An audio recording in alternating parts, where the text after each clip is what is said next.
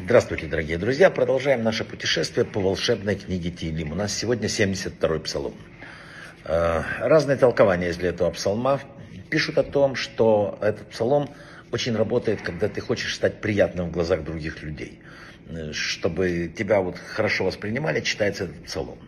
Также он читается, чтобы не потерять деньги. Когда у человека есть какая-то проблема, или он хочет сохранить, чтобы не было, чтобы была браха на деньгах, чтобы они не уходили легко, тоже это уникальный э, псалом. Есть еще интересное толкование, которое говорит, что этот псалом читается, когда э, человек хочет найти интерес в жизни, цель в жизни.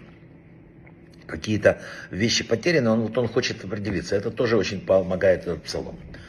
Перед тем, как идти к важному человеку для встречи, пишет Шамуш Тигелим, очень полезно прочитать этот псалом. Еще у него есть специфика такая. Этот псалом читается, когда младенец отказывается брать грудь и не хочет, не пьет молока э, материнского. Да?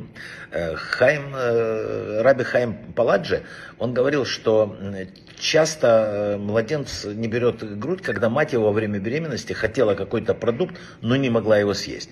Ну, например, его не было или там еще что-то. Что делают? Э, берут этот, узнают у матери, надо спросить, какой именно. Например, она клубнику, да?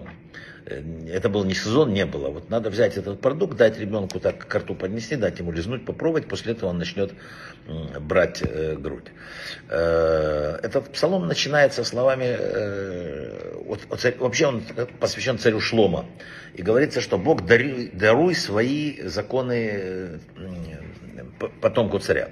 И Раша поясняет, что Давид молился о своем сыне, чтобы Всевышний открыл для него э, понимание законов, законов Торы и так далее.